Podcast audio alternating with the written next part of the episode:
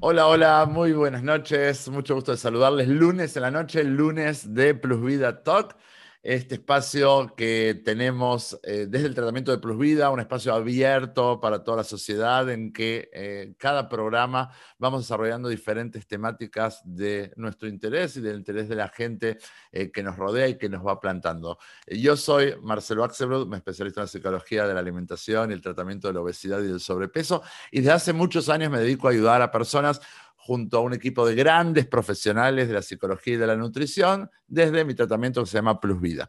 Como te contaba, este es un espacio abierto para todo el público hispanoparlante. Yo te estoy saludando desde Buenos Aires, Argentina, pero tenemos público de todos lados y estamos transmitiendo en vivo por Zoom y por Facebook Live. Así que si tienes ganas en el tema que estamos hoy desarrollando y te van surgiendo preguntas y comentarios, puedes hacerlos aquí en la plataforma de Zoom o de Facebook en la parte de eh, comments, de comentarios y vamos a, por supuesto, tomarlas en cuenta y vamos a, a, también traerlas a nuestros invitados especiales de hoy. Por supuesto, te invitamos como todas las semanas a que a través de nuestras redes sociales nos sugieras los temas que te gustaría que desarrollemos en programas futuros y si te gusta la propuesta de los Plus Vida Talks, este es el Plus Vida Talk número 31. Los 30 anteriores y dentro de algunas horas también el de hoy, los puedes encontrar en la página de Plus Vida en YouTube y también Spotify en la parte de podcast, también como Plus Vida Talks. Hoy vamos a trabajar una temática que me resulta muy, muy interesante. El título de la charla es Identidad distorsionada o la imagen de la obesidad. La charla de hoy surgió casi por fuera del programa, fue muy interesante. Dos de nuestros compañeros en el tratamiento en diferentes momentos compartieron fotos de eh, el momento en que les tocó volver a hacer o a tramitar sus identificaciones. En un caso fue el pasaporte, en otro caso fue la cédula nacional o el DPI, como le llaman en Guatemala, y hicieron la comparativa de la foto anterior y de la foto actual. Y como fueron dos y son grandes amigos y ambos también están en el mantenimiento del tratamiento, dijimos, estaría bueno poder conversar acerca de esta identidad. ¿Cuál soy? ¿Soy el de la foto anterior? ¿Soy el de la foto actual? ¿Qué es esto de la imagen de la obesidad? Vamos a tener hoy la participación del licenciado Quique Godoy, es un reconocido empresario y consultor guatemalteco, y si yo me dedicara a contar todo el currículum de Quique, tomaría toda la hora, pero básicamente entre las cosas que más nos interesan es que Quique en el tratamiento ha perdido 64 libras, 29 kilos, está desde hace un buen tiempo en mantenimiento. Y también eh, vamos a contar con la valiosa participación del doctor Alejandro Amado, que en la charla de hoy y también en el tratamiento no lo hace como doctor, sino lo hace como paciente. Eh, Alejandro es cardiólogo, es intervencionista clínico. Él perdió en el tratamiento 38 libras, 17 kilos, también está en la fase del mantenimiento. Y para poder entrar en el tema, he invitado a una de nuestras especialistas, la licenciada Marisol Figueroa, que es psicóloga, que es directora de la Clínica de Plus Vida en Guatemala, y vamos a estar hablando con ella y con ellos acerca de cómo el sobrepeso y la obesidad pueden llegar a distorsionar la imagen propia y la identidad. Esto es entonces la propuesta que tenemos hoy para pensar un ratito más, ¿no? Cuando uno eh, decide empezar a trabajar en el estilo de vida, cuando uno decide poner atención a lo que por un lado viene a resolver temas de salud, por otro lado vemos cómo eso impacta también en los estados de ánimo e indudablemente el tema de la imagen viene a tener un rol muy preponderante. Vamos a empezar entonces con la teoría, ¿sí? Yo te decía que invité a una de nuestras, las psicólogas de nuestro equipo, eh, justo es la directora de la Clínica de Guatemala, quien conoce muy bien también a Quique y a Alejandro como eh, pacientes. Marisol, muy bienvenida, gracias por sumarte a este Plus Vida Talk. ¿Cómo estás? Hola Marcelo, muy bien, buenas noches a todos. Eh, pues es un honor y privilegio que me hayan invitado y poder participar hoy. Bueno, buenísimo. Maris, eh, bueno, vamos a hablar de temas de los que a veces es difícil como de definir, ¿no? Vamos a empezar por el principio, a ver si tú estás de acuerdo. Y, después ya te dejo hablar a ti.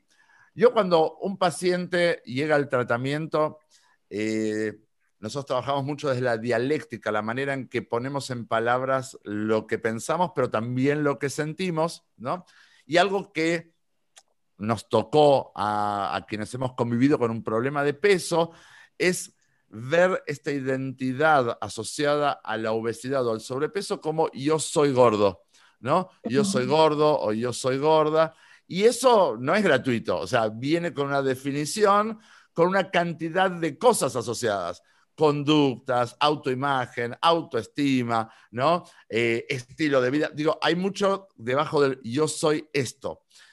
Y algo que desde el principio con los pacientes cuando entra al tratamiento a mí me gusta trabajar es vamos a tratar de no solamente cambiar la situación del cuerpo, sino también cambiar la situación de cómo yo estoy definiendo lo que me ocurre. Y tratamos de trasladar la situación del ser al estar, ¿no? Y decimos, momento, tú no eres gordo, tú no eres gorda, tú estás, ¿sí? Yo estoy gordo o estoy flaco. Al ser una situación de estado, ¿está bien? Es algo que está en mis manos poder modificarlo con mayor facilidad que cambiar algo tan profundo como puede ser yo soy tal o cual cosa.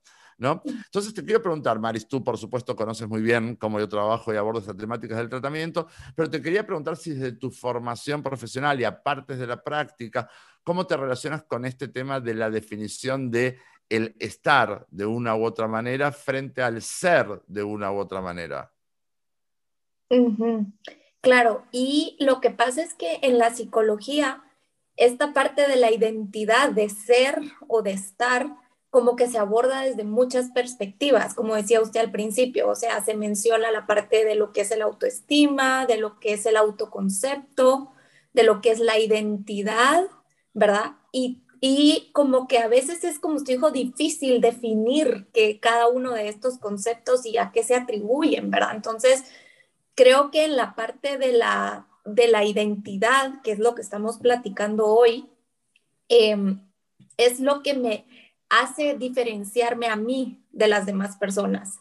Entonces, por eso es que cuando yo estoy con sobrepeso, me veo gordo en el espejo, como que me apropio de eso y digo, yo soy así, porque es lo que me define a mí como persona físicamente y me, y me hace diferente o igual a otro grupo.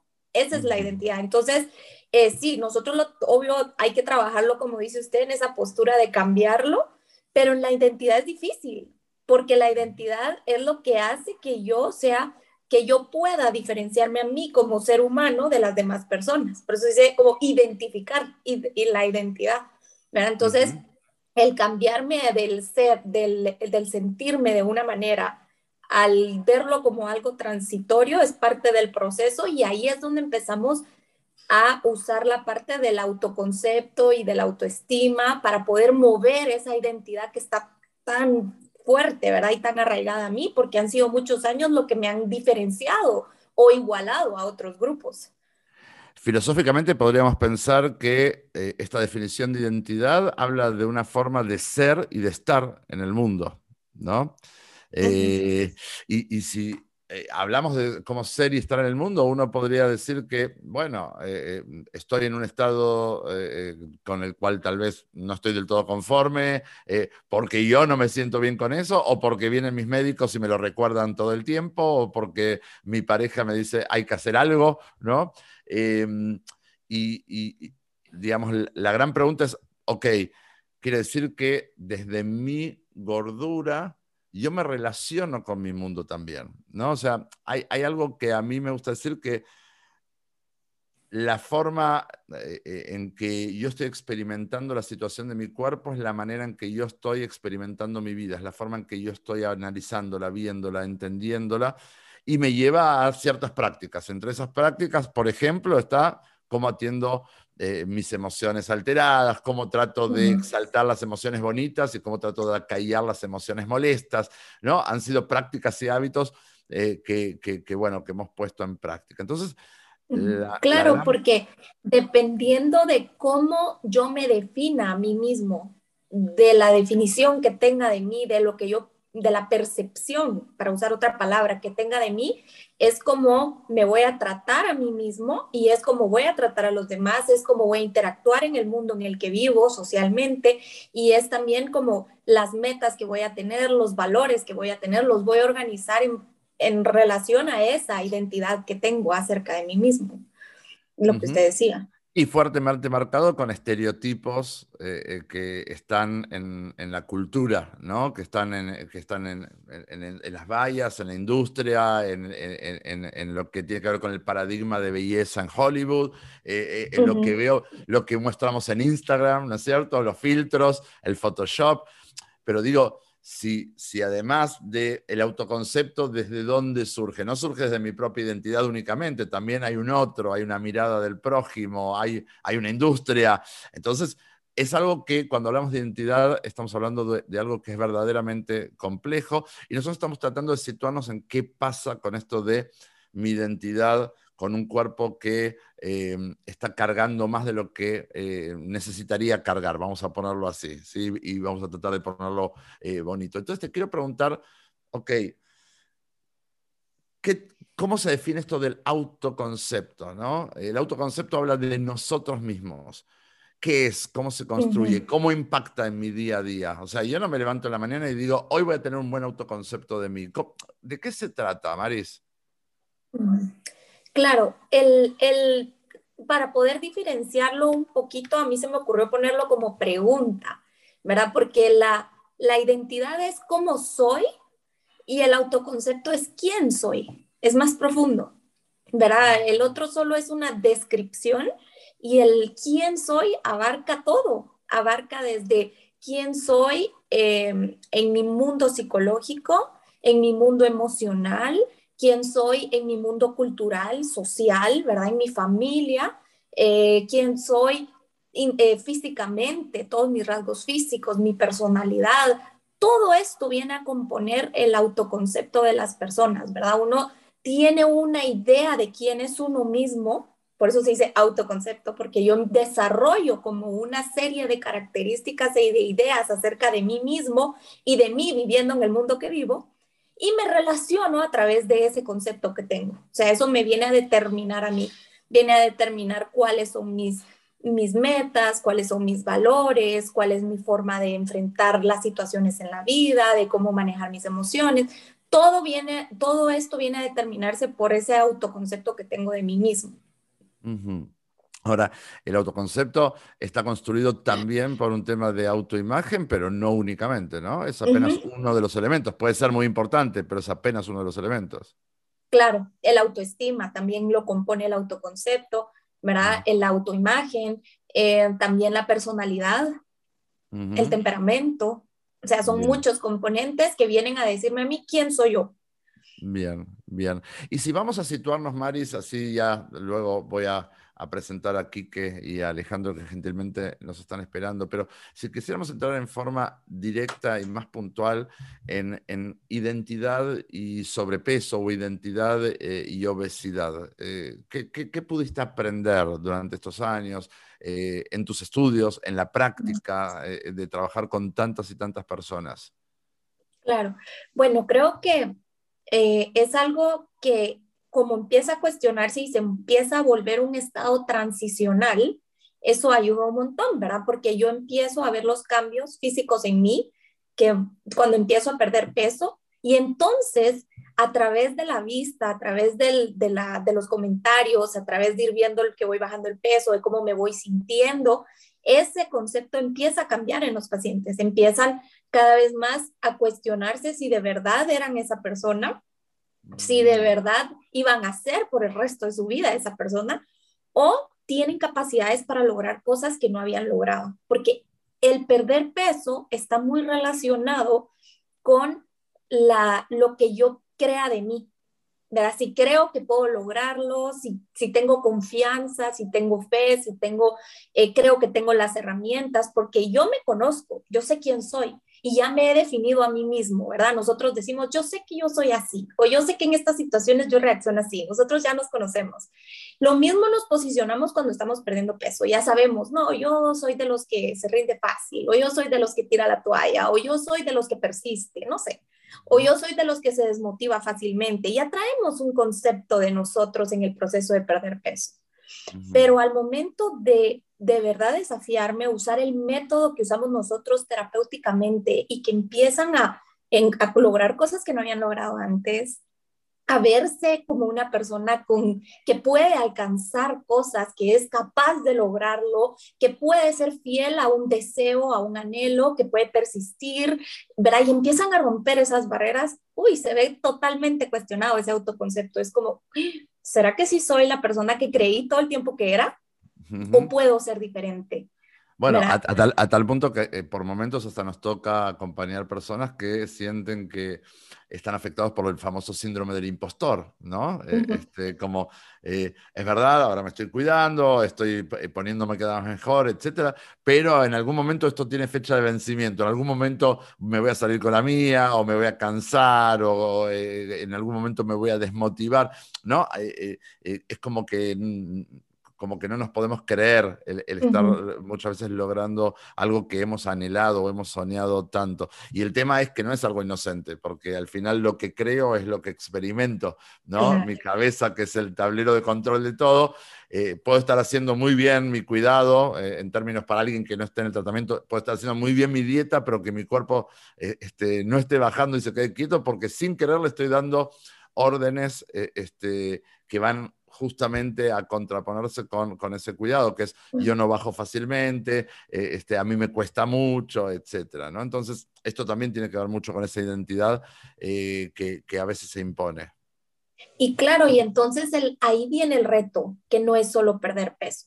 El reto también es asignarme a mí estas nuevas cualidades, a mí mismo, asignarme estas cualidades asignarme estas capacidades que estoy descubriendo y creérmelo, o sea, verme a mí hacerlo y decir, esta soy yo.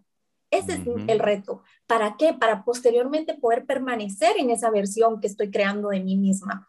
¿verdad? Asignarme como esa nueva característica dentro de lo que yo decía que me definía a mí, porque todos nos podemos autodefinir, y ya decir, ah, no, dentro de mis características también entra la capacidad de de, persistir.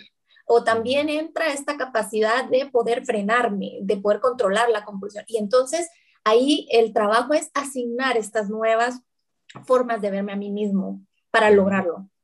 no es bajar de Claro, no, no, sin duda, sin duda. Creo que, algo interesante de todo esto es poder verlo como un proceso, ¿no? A mí me gusta mucho, eh, digamos, la identidad pareciera ser que es algo inamovible. Es como, eh, este es mi número de pasaporte, ¿no? Desde que nací hasta que me vaya, es como que, y en, y en realidad creo que al final todo está en movimiento, todos estamos creciendo todo el tiempo y me parece que en esta capacidad que tenemos de todos los seres humanos de potencialmente desarrollar nuestros potenciales, justamente estamos todo el tiempo en un proceso de construcción, ¿no? Entonces, no es que es algo tan, tan inamovible y tan exacto y tan rígido, sino que justamente se puede disfrutar y no solo eso, sino que además eh, a veces los procesos de cambio generan mucho vértigo y a veces hasta miedo, ¿no? Entonces, cuando uno lo puede empezar a ver desde un lado más amable, eh, hasta yo diría entretenido, eh, uno se encuentra a sí mismo sorprendiéndose, ya no solo por la cantidad de peso que puede perder o por la figura que va logrando, sino justamente por,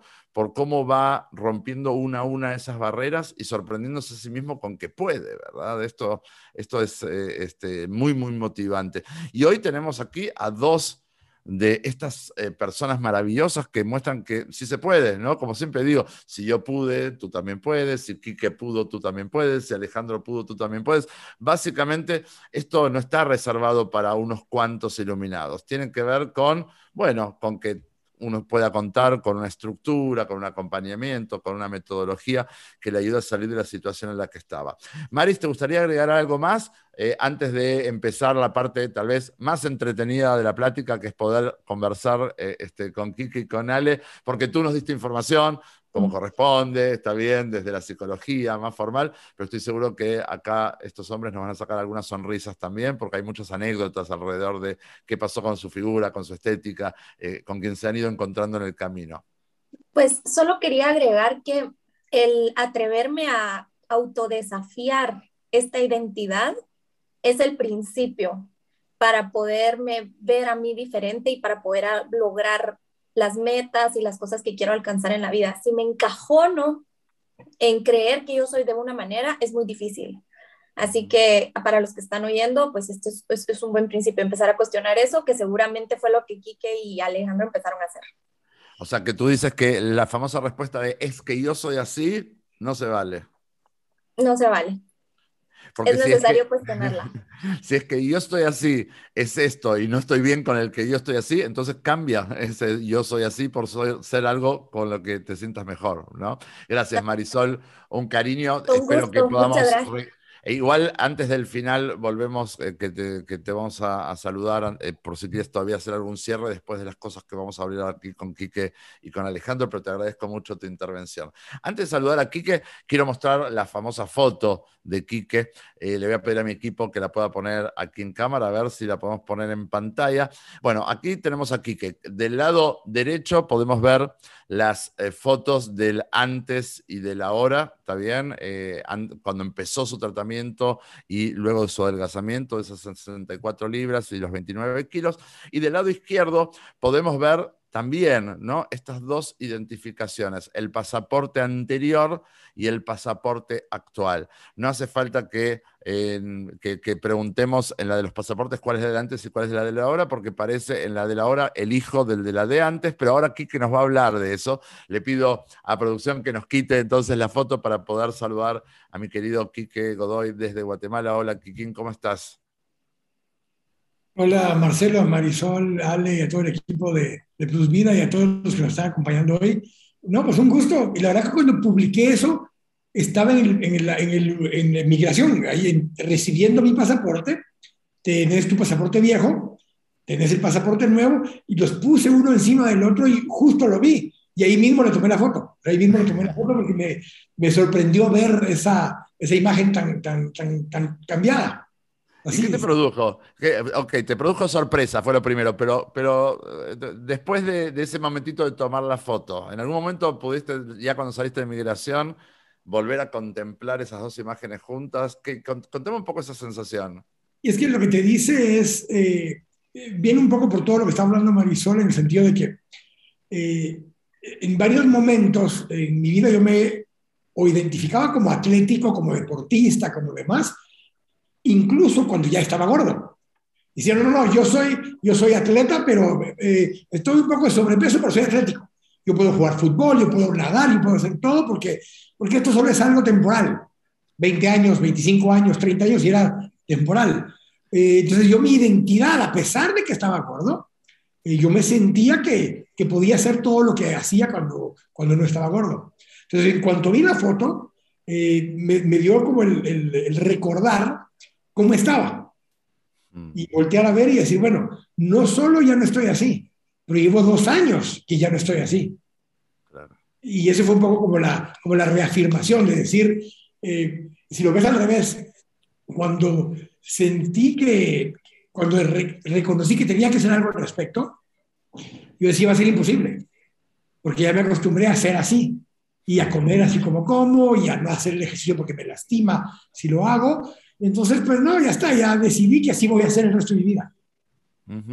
y, en ese proceso, Quique, eh, obviamente, bueno, además de haber de alguna manera corregido el rumbo de lo que tenía que ver con de acción e incluso de sedentarismo, porque eh, por supuesto, como tú decías, un, cuerpo que traía todo ese peso de más, se le complicaba ponerlo en movimiento porque podía dañarse, ¿no? Aparte, para quienes tal vez son de otros países y no están familiarizados, Kike es una persona muy activa eh, en, todos lados, ¿sí? Desde el empresariado, desde la política, desde eh, la conducción de programas en medios de comunicación, eh, este, en clubes, o sea, no para, no para, no para, no para. Era fácil olvidarse de ti ¿no? De olvidarte de ti mismo en todo ese proceso.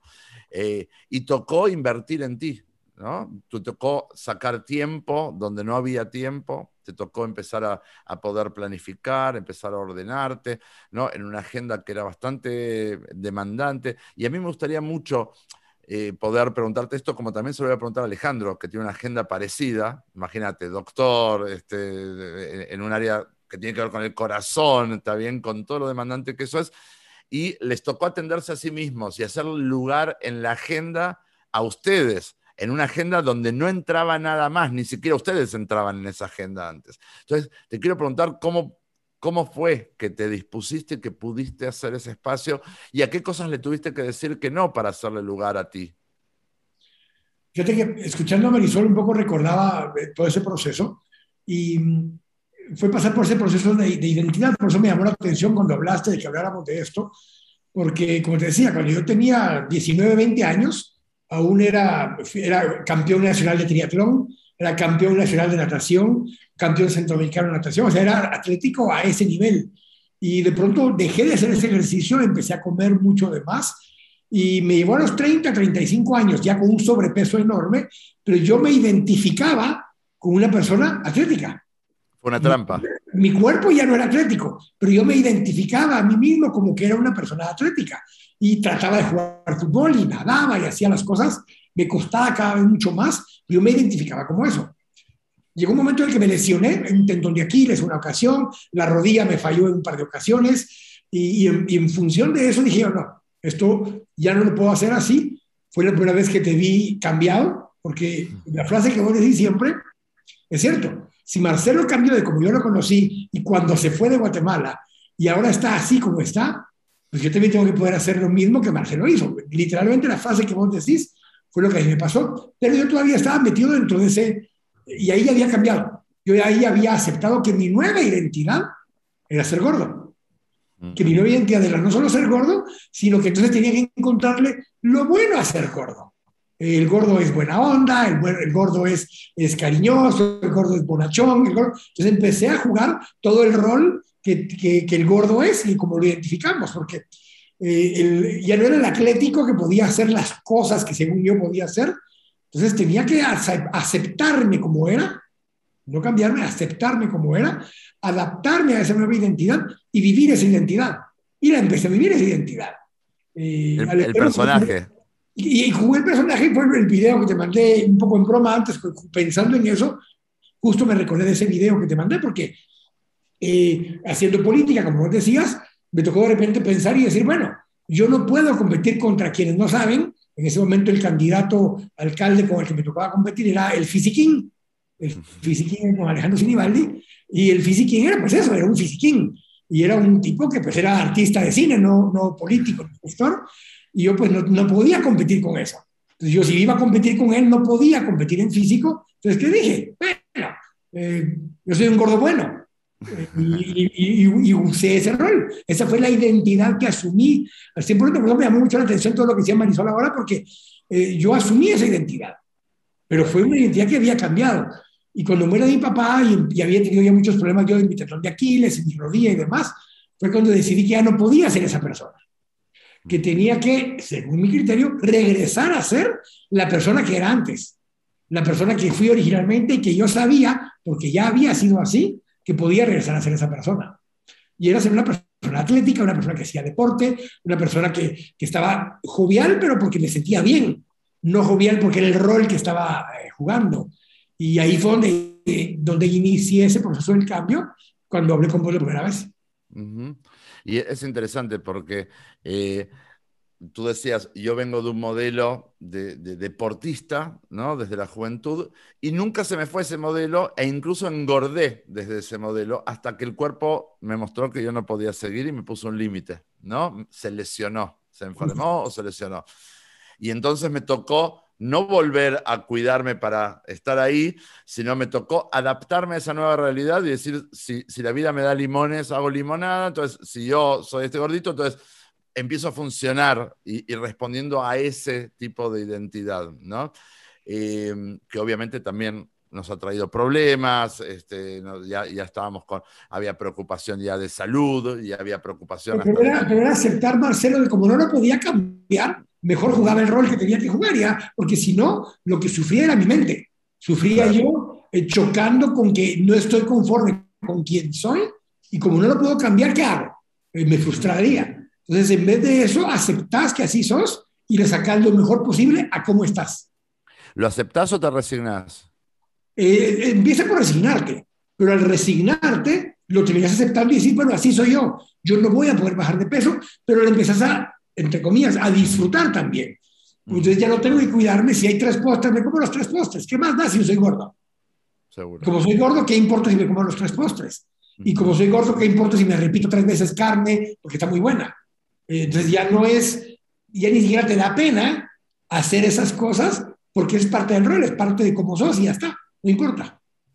Y, en algún momento en lo privado, eh, más allá de que los médicos te lo podían decir o que tu esposa se podía preocupar, porque hasta en, nuestra relación personal hasta a mí me manifestaba tu esposa la preocupación que tenía por ti, en lo privado te pasaba que eh, mirabas y que ese personaje se quedaba en la puerta de la casa, pero después cuando estabas tú frente a ti mismo en el espejo, eh, no era todo felicidad y alegría, o sea, ahí volvía al estado de resignación, no tanto de aceptación. Fíjate que dos cosas raras. Una, con médicos. Fui con Sergio Leal. Mis hermanas, mi mamá, vamos con Sergio, me hace todas las pruebas y demás. ¿Estás seguro que me van a salir alto los triglicéridos, que me va a salir alto tal cosa? Que si ya tenía el diagnóstico clínico porque me había visto. Salen las pruebas y no tengo nada de eso. No tengo problema de azúcar, no tengo problema de triglicéridos, no tengo ninguno de esos problemas. Mis hermanas sí. Y se me queda bien y me dice, mira, tenés un poquito alta la presión, no mucho.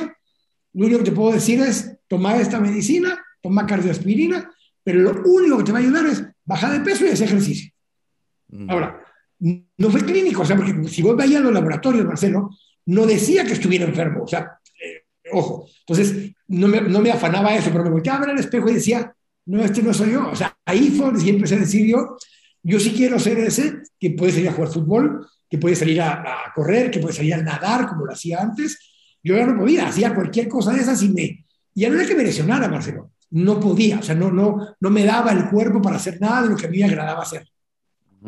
Y aparte que era una cuestión de tiempo, ¿no? Porque, digamos, lo que tenemos que entender es que... Claro, la parte médica me iba a afectar. En ese momento no me afectaba. No fue como que Sergio me pudo decir, mira, o te tomar, o haces esto, o mañana tenés un problema cardíaco.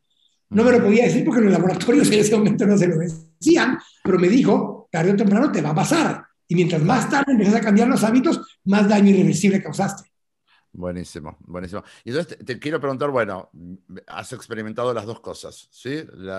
el personaje del gordito feliz junto al personaje del flaco atlético y si bien me imagino cuál será la respuesta, pero genuinamente eh, con cuál conectas de manera eh, en la que te sientes verdaderamente pleno, satisfecho, donde no hay un doble juego. Eh, ¿Lo pudiste pensar?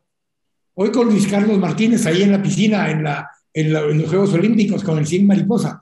¿Por qué? Porque eso es lo que yo hacía. Yo estuve a punto de ir justamente a un Juego Olímpico para nadar ese mismo evento que él hacía. Cuando yo lo veía él nadando, si hubiera estado como estaba hace cinco años, tal vez hubiera puesto a llorar cuando lo veo a él. Cuando lo vi ahí dijeron, si hubiera uno de, de Masters, tal vez me meto a competir porque tal vez sí, lo puedo hacer. Eso fue lo que sentí cuando lo vi, pero eso fue, o sea, me identifiqué con él porque eso es lo que yo he sido, según yo, todo el tiempo, salvo ese periodo de tiempo donde engordé. O sea que este proceso para ti ha significado de alguna manera reconectar con, con quien tú aspirabas a ser desde tu propia autoimagen. O sea, el estado de obesidad, de gordura, era algo que se salía de los cánones de eh, con quien tú te identificabas respecto de Kike Godoy, ¿correcto? Correcto. Y aunque lo tuve que aceptar y jugué ese rol porque decía yo no puedo hacer nada al respecto. Mm-hmm. Solo como anécdota, eh, y, luego ya tengo a Alejandro también esperándonos, eh, ¿qué, pasó alrededor tuyo con este, no con el primer adelgazamiento, con este, Quique? O sea, eh, me acuerdo del primero que tú estabas en aquel momento en un, noticiero de Canal Antigua, creo que era, y, desde el canal te dijeron tenemos que reemplazar las vallas.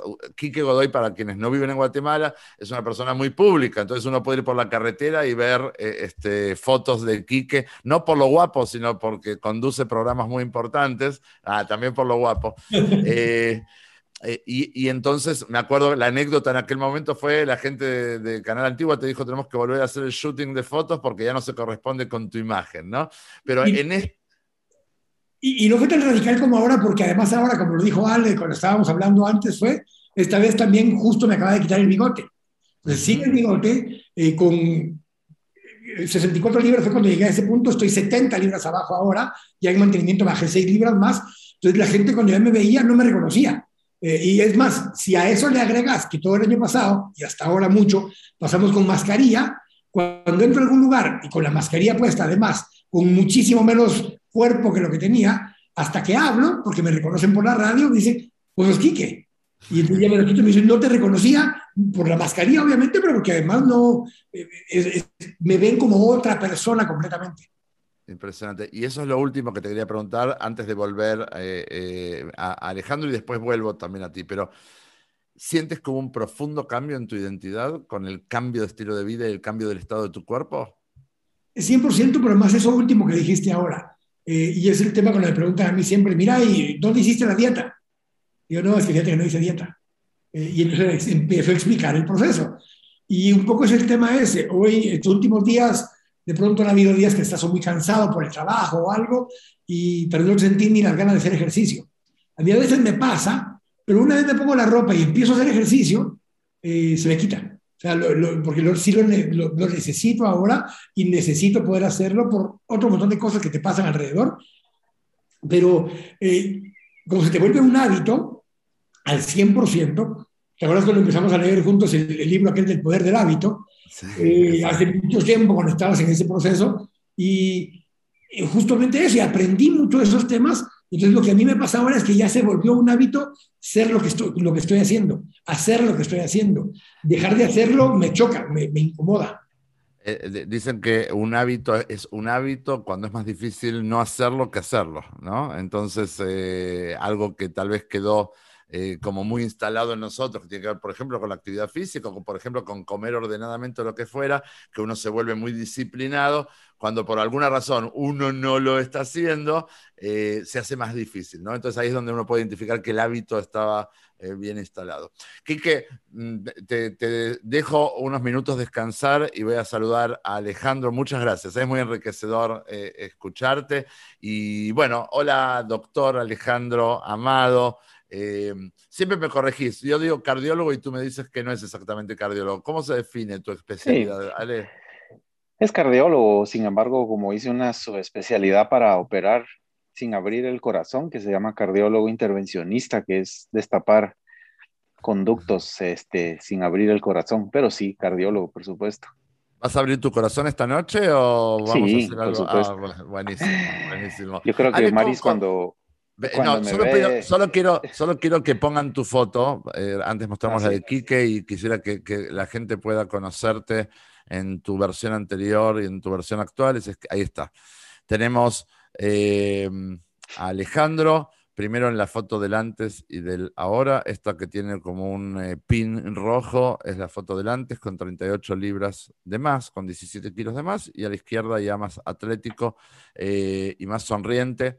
lo tenemos Alejandro y tenemos ahí también cuando renovó su DPI, ¿sí? su cédula de Guatemala, donde también pareciera que son dos personas distintas, incluso con tan poca diferencia, porque uno puede decir, bueno, ¿cuánto peso? Bueno, 17 kilos, son 38 libras, eh, pero es lo suficiente para marcar la diferencia entre un aspecto eh, incluso juvenil y un, y un, aspecto un poco más avejentado, ¿no, Ale? Le pido al equipo que me, vuelva Alejandro eh, ahora en vivo, gracias. ¿Te das cuenta, Alejandro, de eso? Así es, y ya en mantenimiento llegué a 44 libras, que es lo que lo que bajé, ¿verdad? Que en mantenimiento bajé un poquito más y me bajaron un poco el piso, pero sí, definitivamente yo también, igual que, que el licenciado y que Quique, yo le tomé la foto exactamente en el momento que me entregaron el DPI porque fue tan sorpresivo para mí que tomé la foto y, y la envié porque por alegría más que todo y sorprendido, ¿verdad? Yo tengo poco tiempo eh, aún en mantenimiento y todavía estoy sorprendido con lo que se ha logrado porque fueron años de, de querer intentar y, y no poder. y, y, bueno, después me vas a contar tal vez cuál fue la diferencia entre eh, por, qué después de tantos intentos esta vez sí, ¿sí? Eh, pero, pero si te pregunto, bueno, ¿qué, ¿qué, pasó con, con esta cuestión de la identidad? ¿no? Mm. se nota que tú eres un, un hombre joven, no quiero decir que eres más joven que Quique, pero eres más joven que Quique. Eh, y, eh, perdón, porque con Quique tenemos muchos chistes, somos muy amigos, nada más quiero aclarar. pero te quiero preguntar, Ale, sentís, tú decías, en un corto plazo bajaste todo ese peso, hace no tanto tiempo estás en mantenimiento y te estás manteniendo muy bien y te estás sorprendiendo en el mantenimiento, pero sentís que esto llega también a haber impactado algo tan profundo como la identidad propia o, todavía, todavía lo estás viendo, cómo esto se, se, digiere, digamos? Yo creo que los fracasos tan múltiples en tanto tipo de dietas y de intentos que más que todo eran compulsiones para bajar de peso, tiene que ver porque nunca enlazamos eso con la identidad y está completamente enlazado. O sea, realmente venimos de lugares y situaciones en donde quizá no nos valorábamos, no nos gustaba nuestro cuerpo, no nos gustaba nuestro físico como fuera que, que fuere. Y así como mi carnet de identidad, mi DPI, que ustedes vieron ahí, la obesidad es como enterrar ese carnet en el lodo embarrarlo completamente y cuando tú volteas a ver ya no ves tu identidad, ya no ves tu, tu DPI y está enterrado en un montón de cosas entre la comida, entre y realmente tiene completamente que ver con la identidad, el, el, peso, definitivamente que está completamente enlazado y es una de las razones por las cuales esto es tan maravilloso y, y que todavía seguimos aprendiendo todos los días, porque no solo descubrimos los, los problemas en la identidad, sino que nos damos cuenta que, como nosotros decimos en algunos grupos de trabajo en donde estamos independiente de este, eh, adquirimos un falso yo.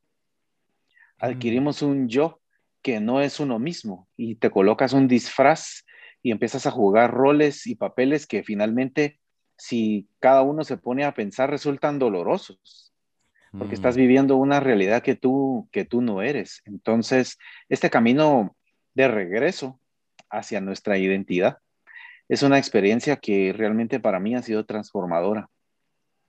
Muy interesante, muy interesante como lo planteas, porque eh, de alguna manera eh, eh, el cuerpo agrandado, ¿sí? A veces cuando uno dice gordo, obeso, lo que fuera, hasta puede sonar agresivo, ¿sí? Pero eh, sí coincidimos con que hay un cuerpo que está en un estado de inflamación, ¿sí? Cuando carga un exceso de grasa. Eh, es un cuerpo que está en un estado distorsionado, ¿no? Está en un estado distorsionado. La, la grasa, de alguna manera, lo que hace es distorsionar lo que es el cuerpo en un estado saludable y no solo distorsiona el cuerpo, distorsiona también la visión, distorsiona la manera en que vemos, en que interpretamos nuestras circunstancias, eh, distorsiona la manera en que nos vemos a nosotros mismos, no solo desde lo físico, sino desde la autoestima, como mencionaba Marisol. Y creo que es un poco lo que eh, también tú estás contando, ¿no? Tú eres un hombre formado, un hombre muy respetable y respetado eh, dentro de tu familia, sin dudas, y de tus amistades, pero también en, el, mundo médico, ¿no? Y, es interesante poder escuchar que eh, has atravesado un proceso de estas características. Y te quería preguntar cómo, cómo lo has vivido, qué cosas se te han movido con todo esto. Sí, definitivamente yo alguna vez eh, mi esposa me decía que yo era un, gordo a dieta, porque yo vivía y yo no comía, según yo no comía.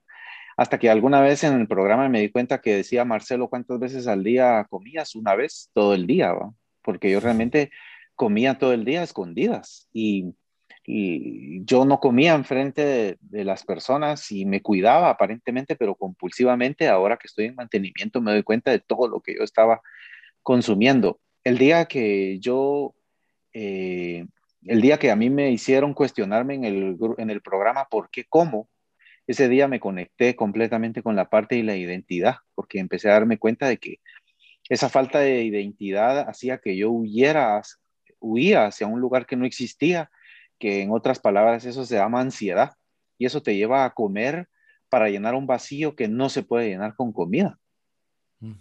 Entonces, en este proceso tuve que dejar de buscar en la comida todo eso que no me estaba llenando porque eso se llena de otra manera, que es el, esa es la experiencia que hemos ido encontrando en este programa y por eso es que a mí me funcionó tan bien desde el, momento en que entendimos que teníamos que llamar a las cosas como son y, y lo que es adicción es adicción. Entonces empezamos a buscar cuáles eran aquellas situaciones donde teníamos ese vacío e indudablemente llegamos a la identidad. Yo pasé por un montón de dietas en donde dejé de comer. Ahora estoy en un programa en donde para yo poder mantenerme tengo que comer cinco veces al día. O sea, la revolución es total, el cambio de mentalidad es total y ah, incluso todavía me da, pues llamémoslo de cierta forma vergüenza, pues, pero yo soy médico, soy cardiólogo y es impresionante cómo, como aquí, aquí que alguna vez le dijeron tienes que hacer, bajar de peso y hacer ejercicio, yo también le decía eso a mis pacientes sin yo saber realmente qué era bajar de peso, mm. lo que implica bajar de peso. Atrás de eso todo lo que hay, baje de peso, tiene alto el colesterol, tiene que bajar de peso. Cuando realmente atrás del querer y no poder bajar de peso hay un montón de cosas que, que encierran a la persona en una, en una prisión dolorosa y no poder bajar porque realmente no nos damos cuenta que atrás de eso hay un profundo problema de identidad. Mm, hay un profundo problema de identidad. Interesante. Ahora, da, un poco de temor, ¿no? Si, si, uno recibe en alguna dieta o en algún tratamiento y le dice a, a, la persona que viene a preguntar por el tratamiento, eh, yo te voy a cambiar a ti, ¿está bien? O te prometo que te voy a cambiar. Puede ser eh, este, atemorizante. Eh, porque es una apuesta muy, muy grande. De hecho, esto que yo decía con Marisol, que aprendemos con los pacientes, yo no soy gordo, yo estoy gordo, tiene una razón de ser, porque en definitiva, una cosa es cambiar mi estado. Aprendo o reaprendo a comer, reaprendo a cuidarme, a descansar, a hidratarme, a moverme, etc. Y voy cambiando mi estado. Ahora, cambiar quién soy, a veces puede parecer mucho, mucho más difícil, mucho más desafiante, ¿no? Sin embargo, no quiere decir que sea imposible. De hecho, si estoy cambiando mi soy por un soy algo mejor, entonces es muy alentador.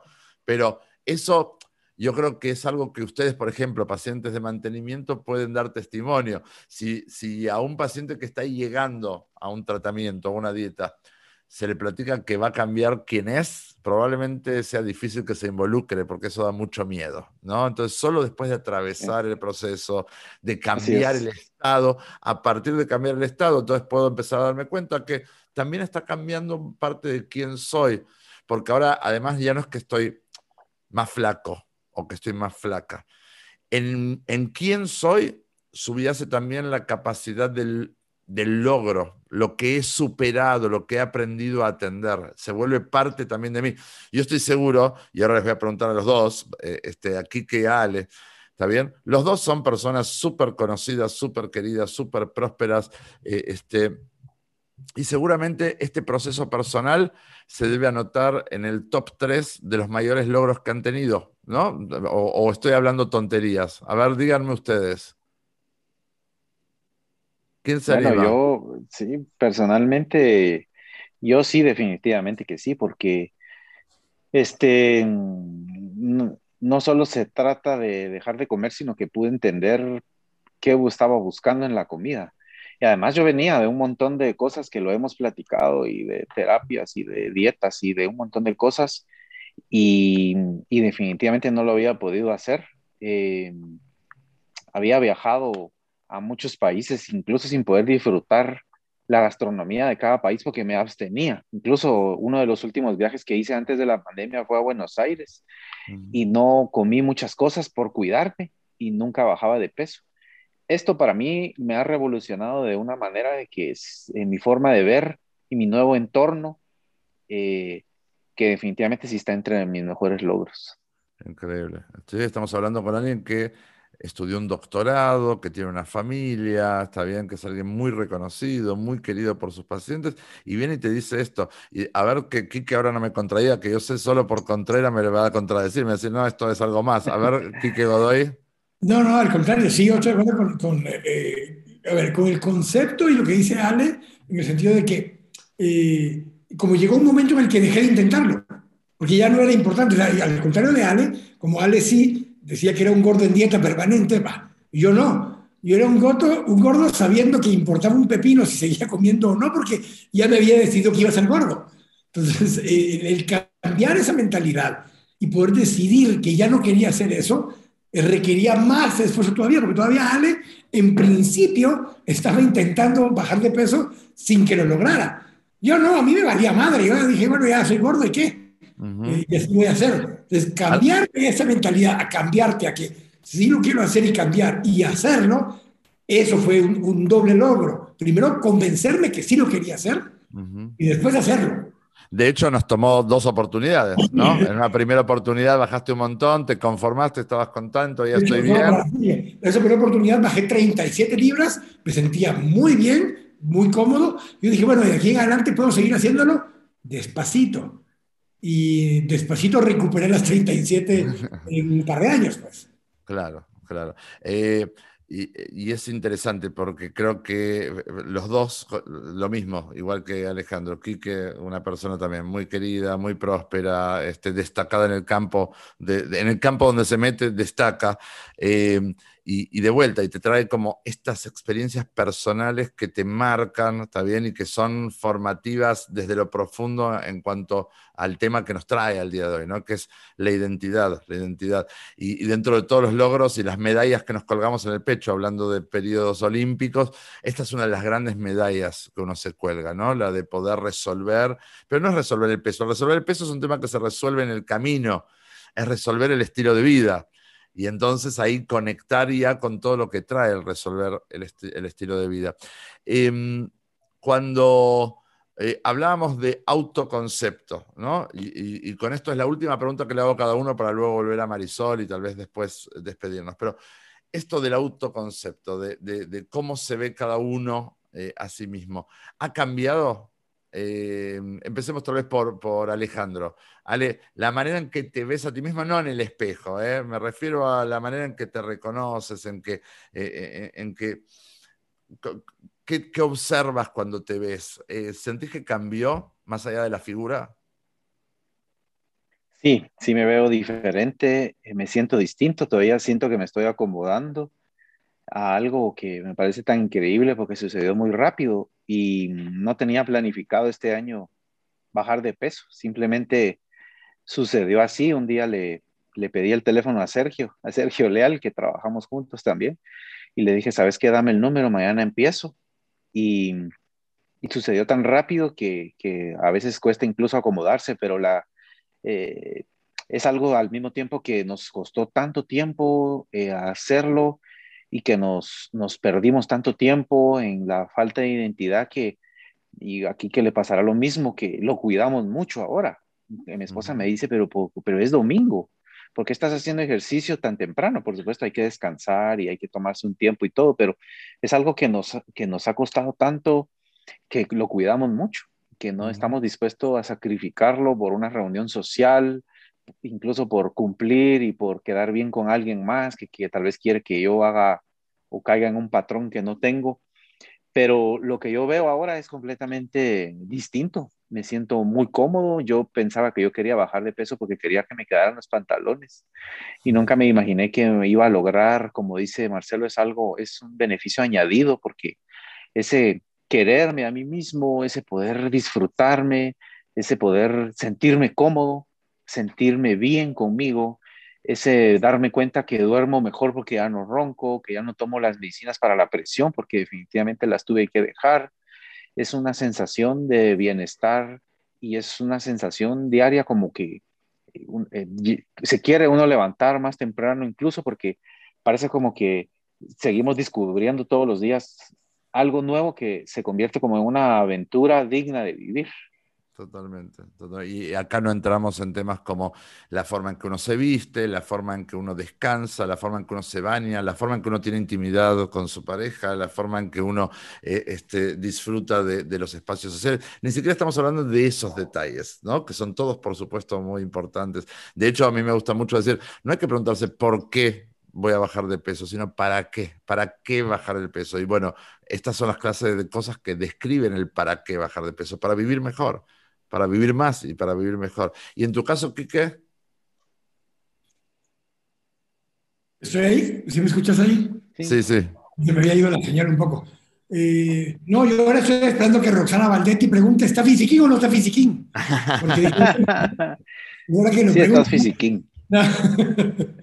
Fíjate que eh, con lo que estaba explicando Ale ahora, eh, ayer justamente salí a caminar aquí en el condominio con mi nieta. Y nos fuimos a meter entre las rocas, en los jardines, subiendo, ella quería escalar unos árboles y demás. Eh, no lo hubiera podido hacer. No lo hubiera podido hacer, hacer o sea, hubiera, lo hubiera hecho la tercera parte tal vez del esfuerzo y, y me hubiera regresado porque ya estaba cansado. Entonces, cuando ves cosas así, ahí es donde ves esos detalles, ves esas diferencias, donde lo caminé. Y ojo, fuimos a caminar, dimos toda la vuelta, después quería un helado. Y nos comimos el helado juntos. ¿Por qué? Porque, porque comí el helado. ¿Qué, qué más da? comí el helado. Y, y, es ese tipo de cosas, que es lo que decía Ale antes. Hubiera regresado, estaba gordo igual, y no me hubiera comido el helado porque me hacía mal. Hoy hice toda la actividad, caminé todo el condominio, escaló árboles, la ayudé, la bajé y demás. Y cuando regresamos, nos comimos el helado igual y...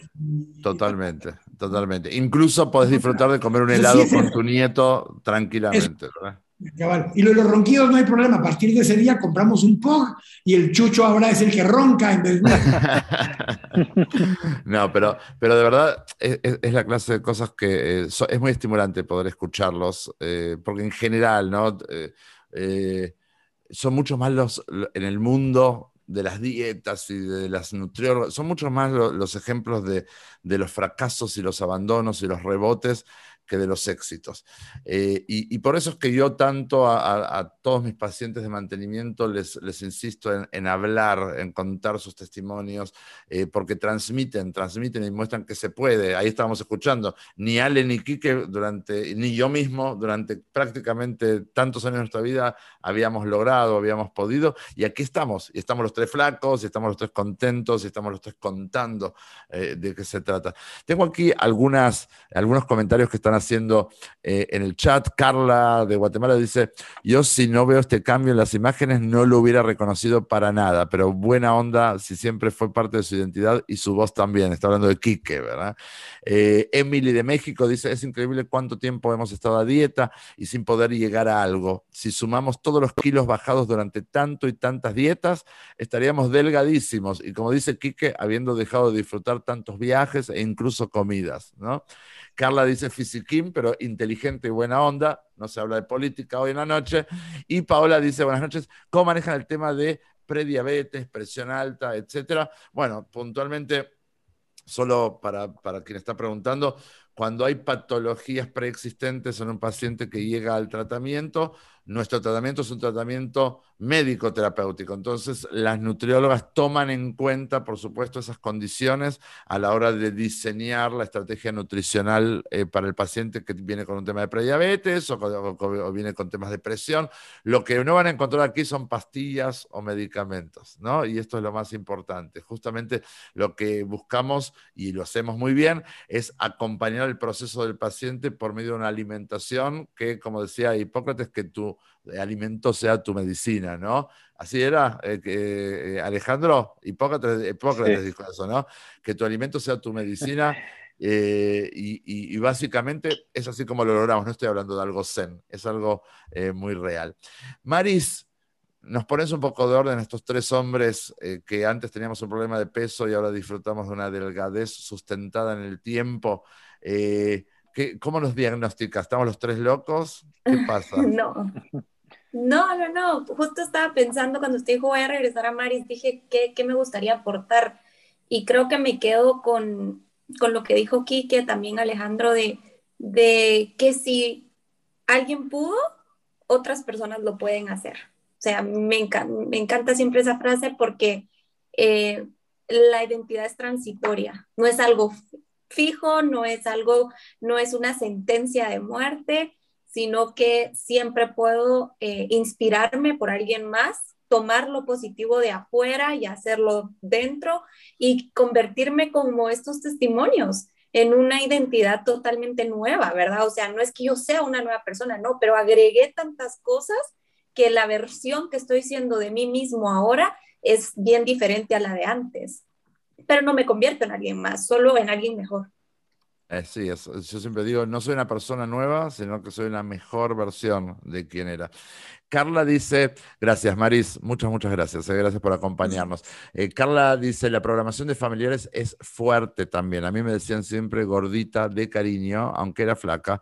Es más, no comía mucho y me llevan a doctores a los 4 o 5 años para que comiera. Luego un amigo me dijo, sos bonita e inteligente, pero si tendrías buen cuerpo, serías insoportable. Yo creo que todo eso me influyó en mi identidad y no quería ser insoportable, quería ser buena onda. Bueno, hemos escuchado muchas de estas historias, ¿no? Quique dice, por eso yo el gordo bueno. María José dice, lo increíble es ver lo que, eh, lo que lo disfruta Alejandro. Dice, no sufre y se ve súper joven. Ya no es gordo a dieta, es delgado feliz. ¿verdad? Es que estos son dos guapos ahora, van a salir a tener novelas. Tenemos una sorpresa, nos vamos a extender unos minutitos más, pero tenemos una sorpresa de aquella campaña política donde lo que se explotaba era la figura del gordito feliz de Quique. Le voy a pedir al equipo que, nos sorprenda. A ver, a ver si, si tenemos ahí para correrlo, Marí. Ahí va, ¿eh? Con sonido, ¿eh? A ver. Mm, no se está escuchando, no se está escuchando.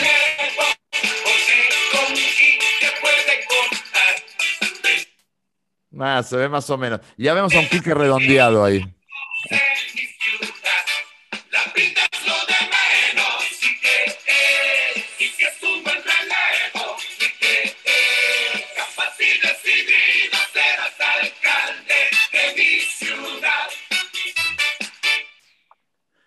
Bueno, eso, eso era explotar el marketing de si está gordito, por lo menos usémoslo para la campaña. ¿Cómo fue en esa campaña? ¿Esa la ganaste, Quique? Para nada, pero, pero, era, contra el fisiquín. Era contra el fisiquín. ¿Aló? O sea que lo de la pinta es lo de menos. Ay, no, ¿qué es esto? No, eh, Perdón, ahí alguien se le abrió el micrófono. Le pido al equipo si lo puede cerrar. Es Carmen Elisa, por favor. Si pudieran cerrar el micrófono. Chicos, nos vamos a ir a, equipo. que su Carmen, por favor, a mi equipo, si puede cerrar el micrófono de Carmen Elisa, gracias. Te quería decir, Kike, que pareciera ser entonces que en esa elección sí quedó como que la pinta no era lo de menos, ¿no? y, terminó ganando. No, igual ganó Álvaro. Eh, este, igual ganó Álvaro, ese no es el problema. No importa qué hicieras, igual iba a ganar Álvaro. ganó, ganó.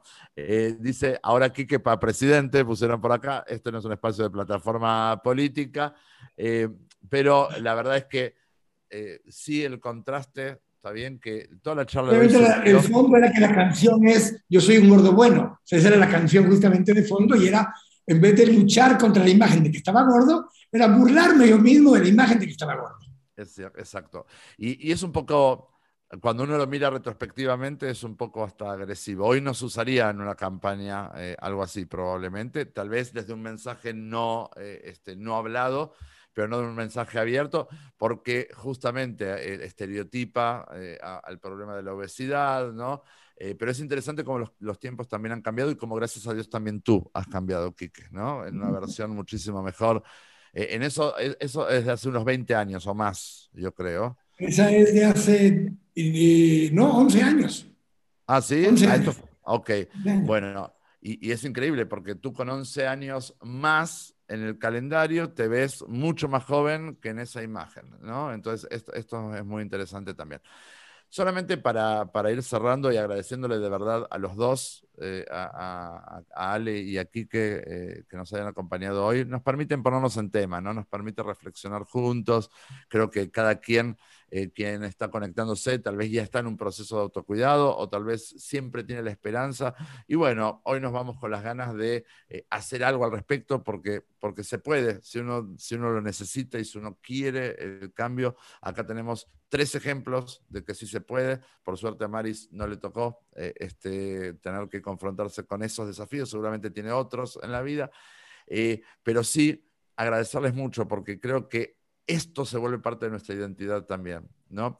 Haber podido superar a la obesidad y trabajar y haber trabajado en nuestro estilo de vida y sostener todos los días un estilo de vida que nos mantiene bien, eso sí se vuelve parte de nuestra identidad. Y creo que eso es muy, muy valioso. Eh, una reflexión de cada uno antes de irnos. A ver, Ale. Bueno, eh, realmente tenemos que buscar dentro de nosotros. No solo se trata de, de cerrar la boca, sino que realmente esto no funciona si no buscamos las motivaciones por las cuales esto nos lleva a comer y buscar en la comida este, lo que realmente ahí no nos va a poder llenar. La, la comida llena con las proteínas, las grasas y los carbohidratos, los requerimientos del cuerpo, pero no puede llenar el corazón, mucho menos la identidad. Muy bueno, muy bueno, gracias. Dale un abrazo grande, te deseo un largo y buen mantenimiento de por vida. ¿Y vos, Quique? Yo te diría que al principio tratamos de encontrar la razón, eh, justamente valga la redundancia, racional del por qué tenemos que hacerlo. Y al final te ganan más las otras cosas que terminas ganando o obteniendo de vuelta que todo lo racional. La racional ya lo sabes, ya te lo dijo el cardiólogo, ya te lo dijo el doctor este, ya te lo dijo tu esposa o tu pareja, eh, ya, ya te lo dijeron y te dijeron por qué lo tienes que hacer. Eh, y muchas veces no hay ninguna de esas razones lógicas por la que lo terminas haciendo y mucho del beneficio que recibís día a día no tiene nada que ver con eso, porque eso ni siquiera te vas a dar cuenta que se convirtió en un par de años más de vida o una mejor calidad de vida. Eh, eso va a suceder, pero realmente al final, más que haber sido una cosa racional, todos los beneficios no racionales que hay en el camino son los que valen la pena. Y eran muy impensados, ¿no? Eran muy impensados. Todos, todos, todos venimos por estas razones que tú decías. Me mandó el médico, o me mandó mi esposa, o me mandó mi esposo, o ya no me aguanto en la ropa, o ya no quiero salir en las fotos, que son las cosas que nos afectan a todos y cuando eh, uno en este proceso va resolviendo, se empieza a encontrar con todo esto que en el tratamiento llamamos todos los beneficios adicionales que tal vez eran impensables, ¿está bien? Eh, no, no, no, uno no piensa, voy a bajar de peso para dormir mejor, voy a bajar de peso para bañarme más cómodo, voy a bajar de peso para jugar con mi nieto.